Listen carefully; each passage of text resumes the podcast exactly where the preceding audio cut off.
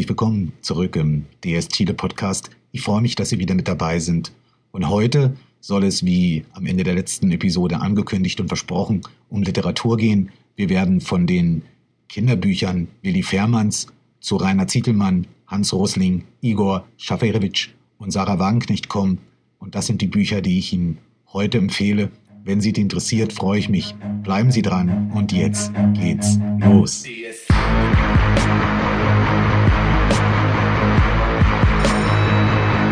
Ganz sicherlich ist Ihnen nicht entgangen, dass ich die heutige Episode und die Ihnen vorgestellten Bücher auch unter ein gemeinsames Vorzeichen gesetzt habe, das da heißt Heimat, Hoffnung, Lebensbejahung. Ich sehe es aber nicht als meine Aufgabe, Ihnen hier einen erklärenden Zirkelschluss zu präsentieren. Ich will Ihnen nur die entsprechenden Bücher vorstellen und Ihnen das Lesen und das darüber nachdenken überlassen. Gut, in diesem Sinne gehen wir gleich eingangs zu Willi Fährmann. Willi Fährmann ist Kind von Ostpreußen, die Ende des Zweiten Weltkrieges dann aus Ostpreußen vertrieben worden sind.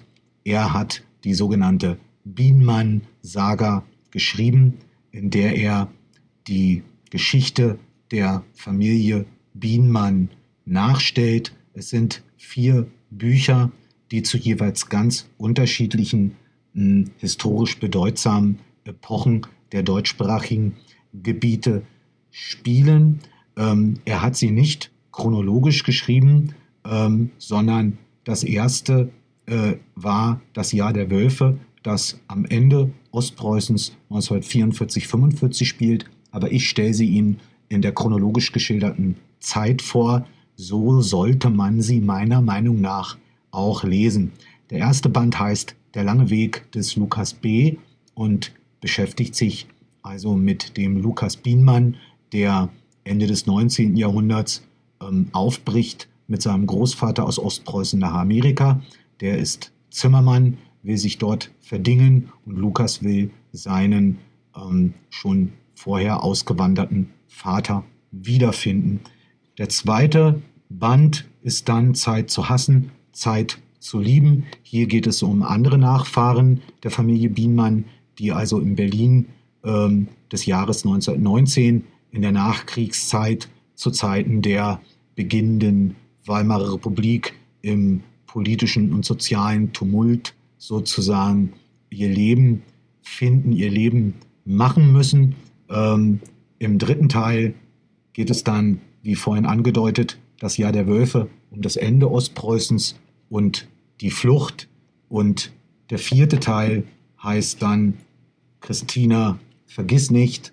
Und hier beschäftigt sich also Willi Fährmann in der Geschichte mit Christina, ähm, einer ja, polonisierten ähm, ehemaligen Deutschen in Ostpreußen, jetzt Polen, die aber dort nicht akzeptiert wird, dann als Aussiedler, Aussiedlerin Entschuldigung, in die Bundesrepublik kommt, da auch nicht sofort akzeptiert wird und dann dort auch wieder ihren Weg finden und ihr Leben machen muss. Ähm, meiner Meinung und Erfahrung nach ganz fantastische Bücher für Jugendliche. Ähm, ich habe sie auch hier in Chile ähm, schon viermal ausprobiert ähm, mit Kindern von bekannten Familien, von denen eine, nein zwei Familien auch einen ostpreußischen Einwanderungshintergrund hatten. Ähm, und gerade da ist meine Erfahrung, dass die Kinder also schon den ersten Roman ähm, Der lange Weg des Lukas B. sehr gut aufnehmen und gern lesen. Und wenn Sie einmal reingefunden haben, dann fragen Sie auch ganz schnell nach den anderen Büchern. Man sollte es also nicht unterschätzen. Ähm, suchen Sie die mal. Der Autor heißt Willi Fährmann. Ja, äh, wie kommt man von Willi Fährmann zu Rainer Ziedelmann? Rainer Ziedelmann, äh, Maoist der ersten Stunde in Deutschland in den 60er Jahren, heute ähm, aber längst bekehrt, ähm, einer der einflussreichsten deutschen Historiker, ähm, Unternehmensberater, ähm, äh, eine der eine der wichtigsten Hitler-Biografien im deutschsprachigen Raum geschrieben. Ähm, ja, sein neues Buch, hier ganz herzlich von mir empfohlen, die zehn Irrtümer der Antikapitalisten. Ähm, ja, wie passt das ähm, zu Willy Fährmann? Ähm, schauen Sie mal, was der Willy Fährmann über das Leben äh, der Menschen damals schreibt.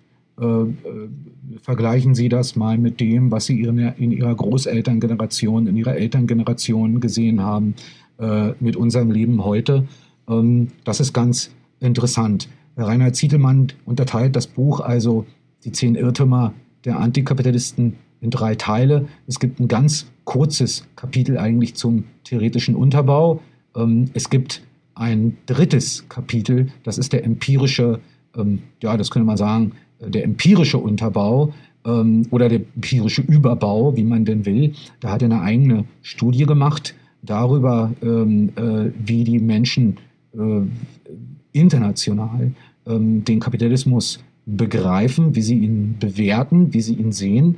Ganz interessant, was dabei herausgekommen ist. Ich will da aber nichts äh, vorwegnehmen. Schauen Sie sich unbedingt selbst an. Und ähm, der Hauptteil des Buches, und das finde ich, ist auch ähm, der Verdienst äh, des Buches äh, im Kern, ist wirklich eine ganz pragmatische Analyse des Ist gewesen auf Basis dieser zehn Irrtümer, die er da sozusagen zusammenfasst. Ähm, ein wahnsinnig wichtiges und wahnsinnig ähm, interessantes Buch.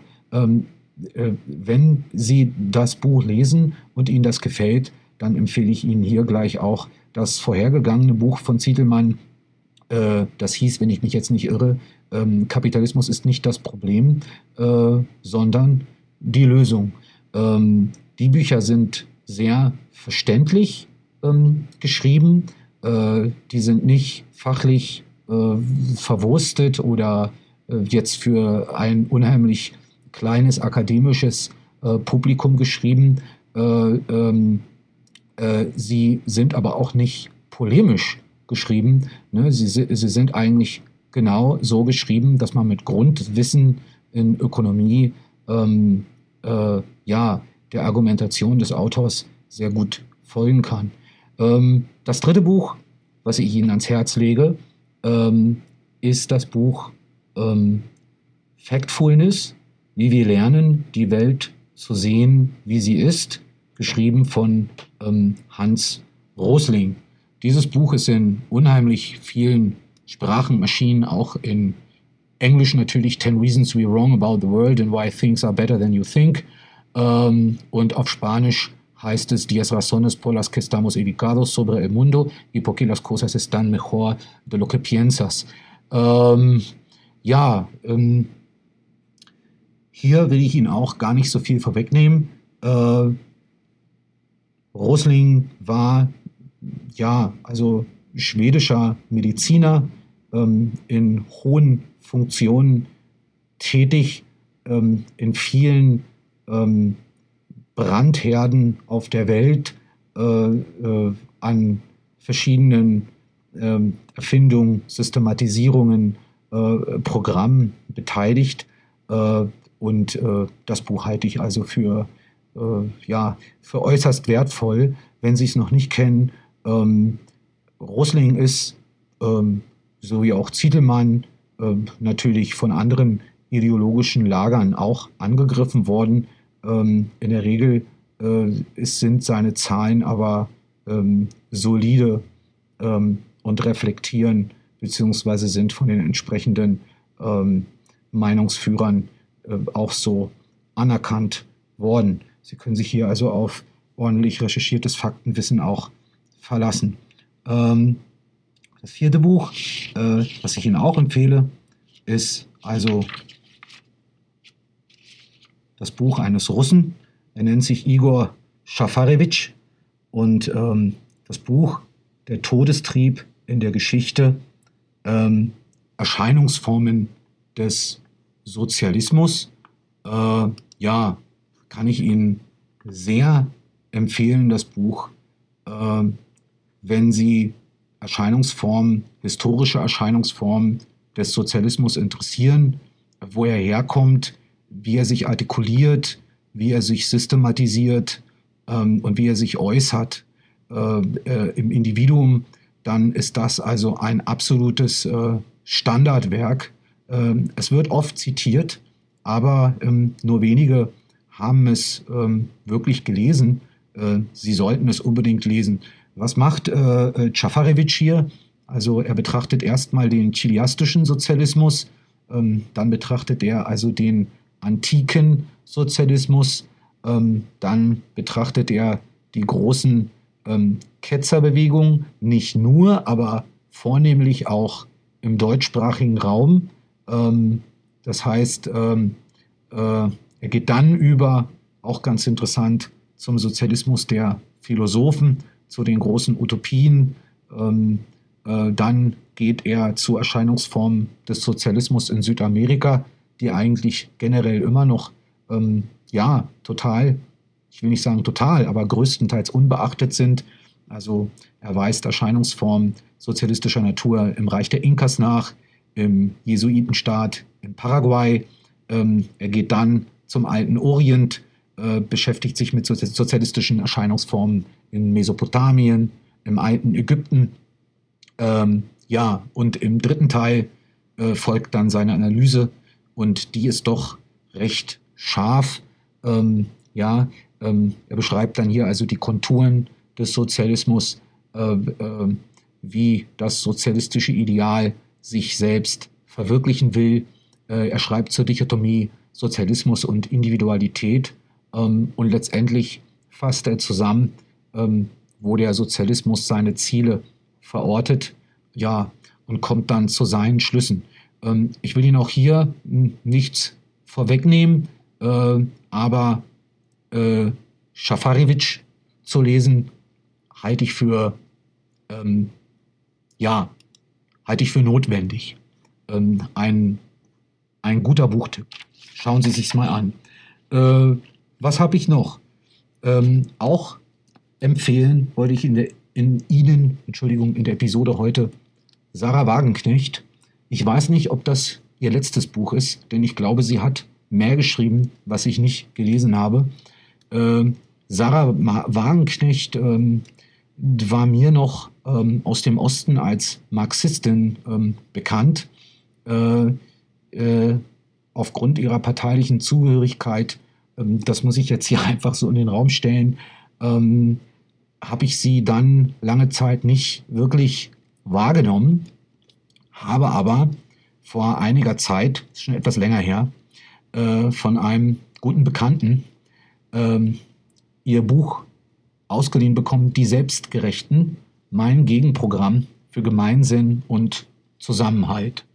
Ja, und äh, da ich jemand bin, der ja recht ideologieresistent ist und ähm, Leuten gerne zuhört und äh, ja, eigentlich immer versucht, nicht auf Basis von Vorurteilen zu bewerten, sondern auf Basis von Inhalt, ähm, habe ich es durchgelesen und ähm, war erstaunt. Ähm, war vor allem auch erstaunt, ähm, wie wichtig es ist auch anzuerkennen, dass Menschen sich entlang ihrer zeitlichen Achse natürlich äh, verändern, äh, natürlich Einsichten gewinnen, natürlich ähm, Altes, äh, Verstaubtes hervorholen, ähm, anderes, ähm, anderes aktuell Verstaubtes ablegen, ähm, zurückfinden äh, zur Arbeit, zur empiriebasierten Arbeit. Ähm, ja, erstaunlich deshalb, weil ja unsere Zeiten doch oft schon sehr einseitig polemisch geprägt sind. Ähm, ja, und man sich dann manchmal schon fast äh, in so einer Art ähm, Schwarz-Weiß-Film wähnt. äh, dem ist aber gar nicht so. Ähm, in Wirklichkeit ähm, ist natürlich, ja, sind Sichtweisen auf die Welt hochgradig virulent und äh, äh, ja, Menschen verändern sich. Und äh, Ihr Buch hier hat mich extrem überrascht.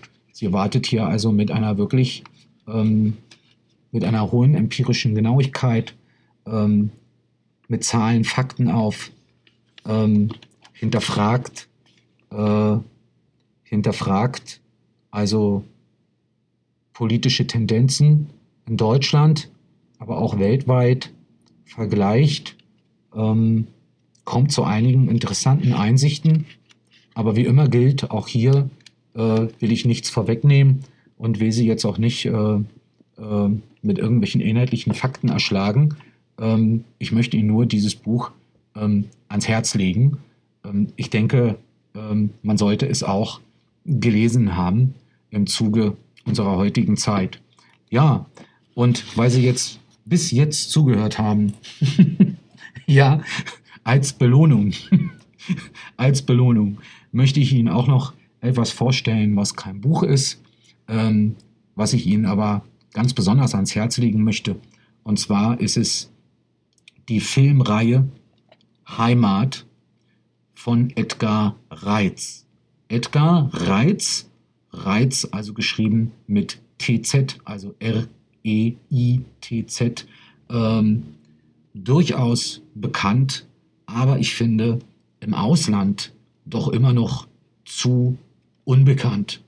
Dazu möchte ich jetzt einfach hier mal ähm, von dieser 1, 2, 3, 4, 5, also von dieser DVD-Box mit, mit insgesamt sieben DVDs, möchte ich Ihnen jetzt in meinen Klappentext vorlesen. Edgar Reitz, Heimat.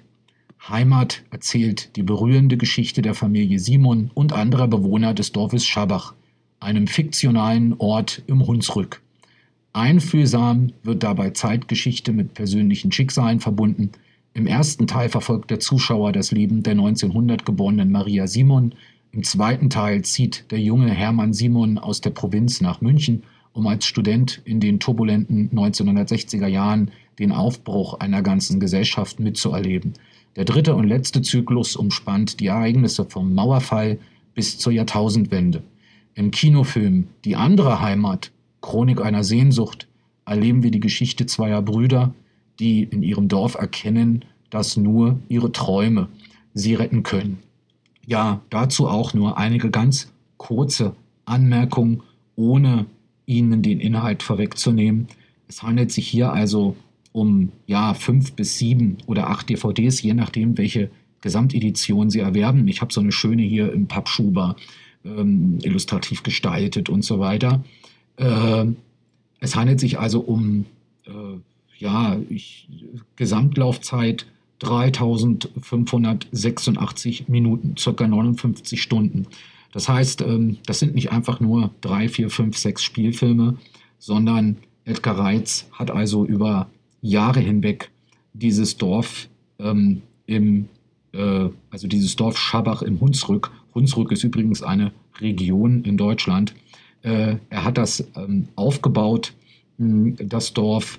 Also ähm, da ist hochgradig viel passiert. Er hat also, ähm, das ist also mehr als Spielfilm. Es ist wirklich eine,